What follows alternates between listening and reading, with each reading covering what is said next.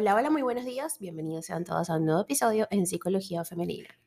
Para quienes son nuevos por acá, mi nombre es Isneikar Blanco, soy psicólogo clínico y me especializo en la atención a mujeres, trabajando lo que es el empoderamiento, el crecimiento personal y la autogestión emocional. Y el día de hoy, como viste en el título de este episodio, vengo a hablarte sobre la salud cognitiva y cómo el pensar bien te puede llevar a ser feliz. Y por supuesto, eh, como es de costumbre, les invito a formar parte de mi comunidad en Patreon a través de una membresía. Hay tres planes diferentes en donde vas a recibir diferente contenido mensual eh, por un costo. Eh, por supuesto, en mi link de Instagram les estoy dejando un, el, el, link directo para que vayan a Patreon y formen parte de esta comunidad. Ahora sí, sin más preámbulos, vamos a comenzar con el episodio de hoy.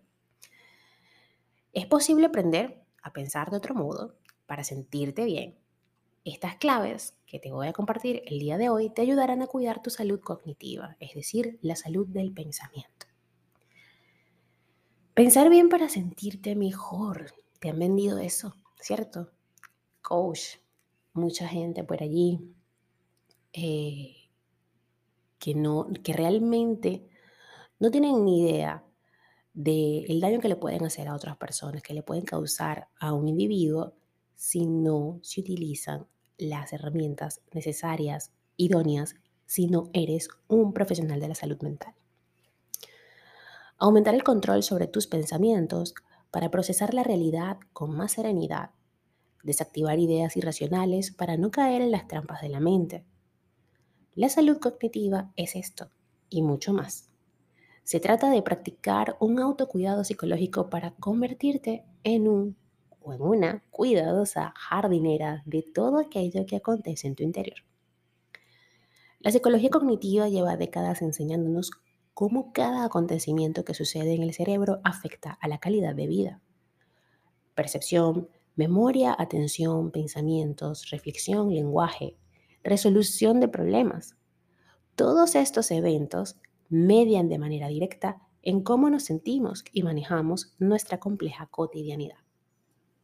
Nunca está de más habilitarnos en este aprendizaje cognitivo para potenciar nuestro bienestar, el autocontrol y la capacidad de logro.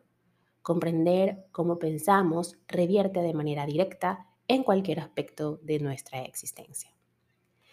Dijo en un momento Daniel Kahneman, el mundo tiene cada vez menos coherencia es nuestra mente quien le da sentido. De ahí la importancia de cuidar de nuestros pensamientos.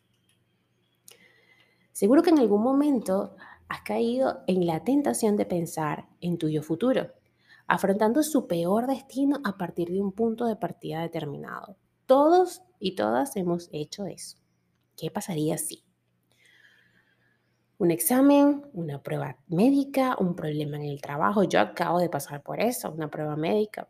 Como les comenté en mi Instagram, eh, eh, me sometí a una biopsia porque, bueno, había encontrado unos bultitos eh, allí de tamaño significativo.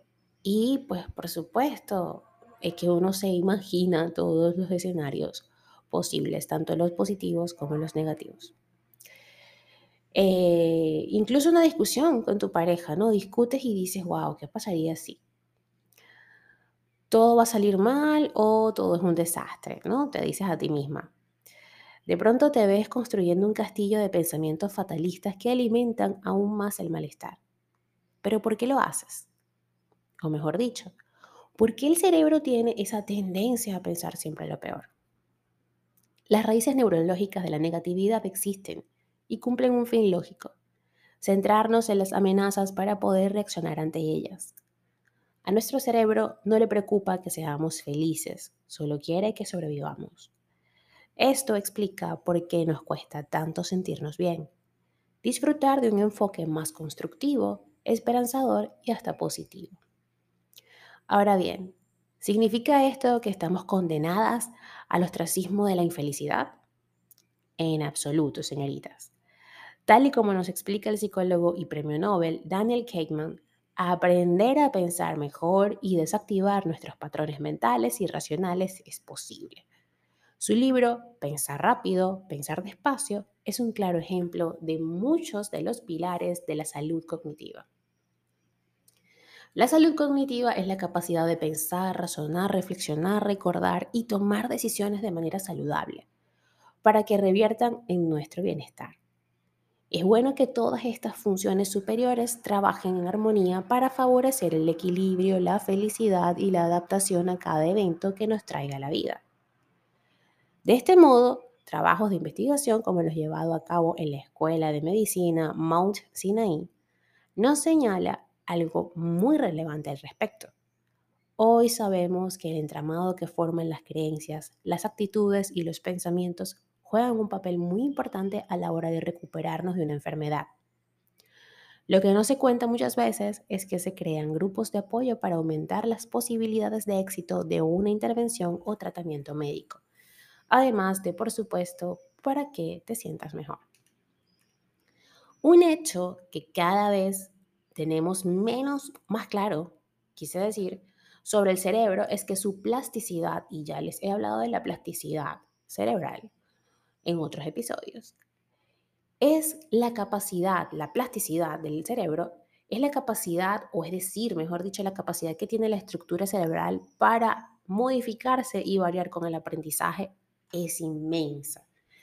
Mm, anteriormente se decía que hasta cierto, em, hasta cierta edad, pues nuestro sistema nervioso puede crear redes neuronales. Sin embargo, hoy día se avala eh, la idea o la hipótesis de que aún después de esa edad, pasada esa edad que determinaban antes, la plasticidad sigue, es la capacidad de poder aprender y, e integrar, mejor dicho, a nuestra estructura de esquemas cognitivos nuevas visiones, nuevas ideas, nuevas formas.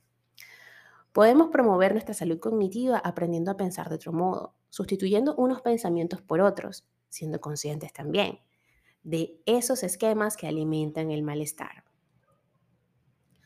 Aquí te voy a dejar algunas claves sencillas para empezar a lograr esto de desarrollar la plasticidad cerebral o neuronal. Primero que nada, los sesgos cognitivos que son promotores del sufrimiento constante. Y ya aquí en este mismo podcast, pero en la temporada pasada, les hablo sobre los sesgos cognitivos.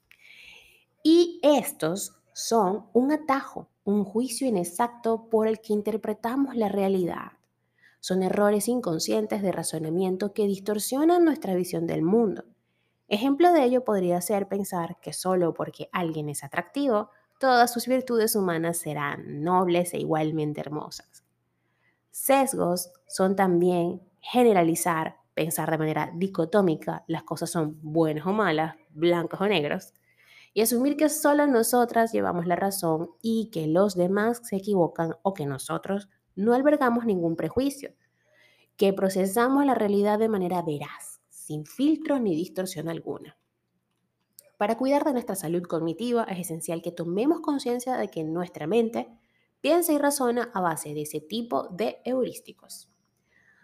Ahora bien, una mente atenta al entorno y sensible a la vez a las necesidades internas.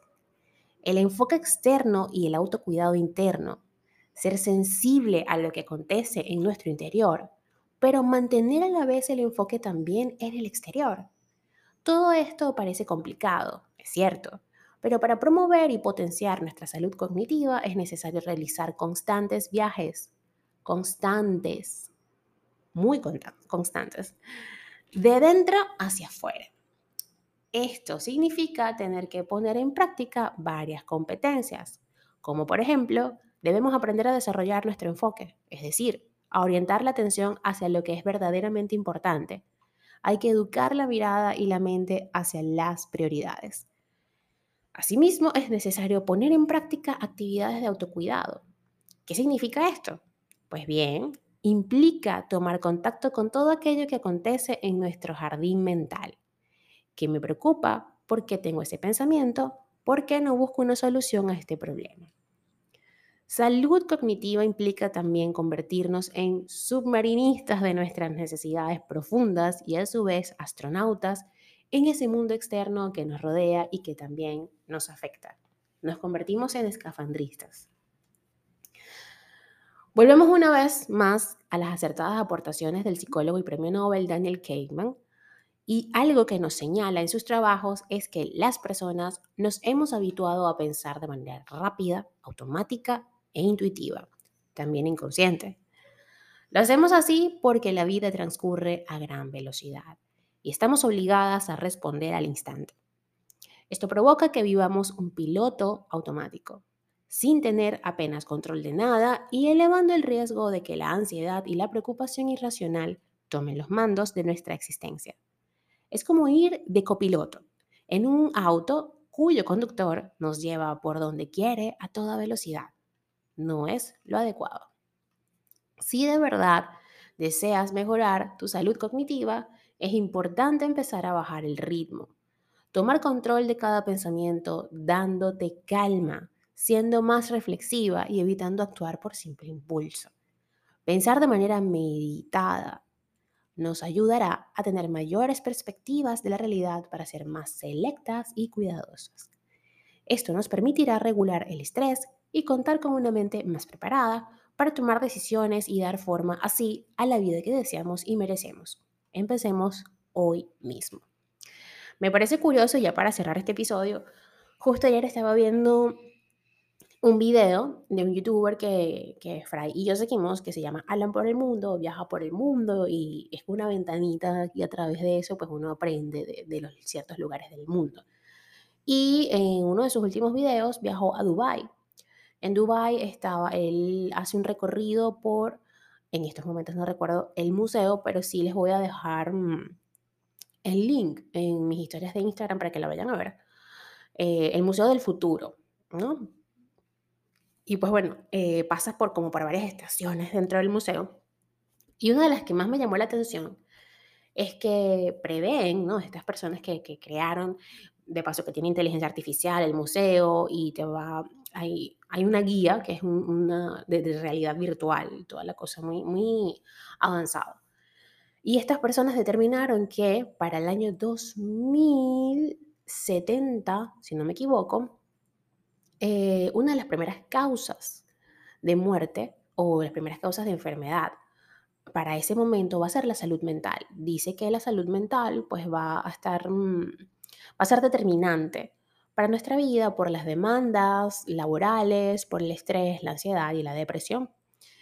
Y pues ellos eh, aportaban o creaban, le ofrecían a las personas unos espacios donde relajarse, donde poder eh, ir como a recargar energías y pues había varias, eh, había varias, no atracciones, pero sí actividades dentro de esa misma sala de salud mental en donde los sentidos iban siendo eh, explorados, los sentidos iban siendo, se me fue la palabra, estimulados. Los, los, sentidos iban siendo estimulados, es decir, había aromaterapia, había aromas, había este, la parte kinestésica para tocar, la parte visual, la parte auditiva.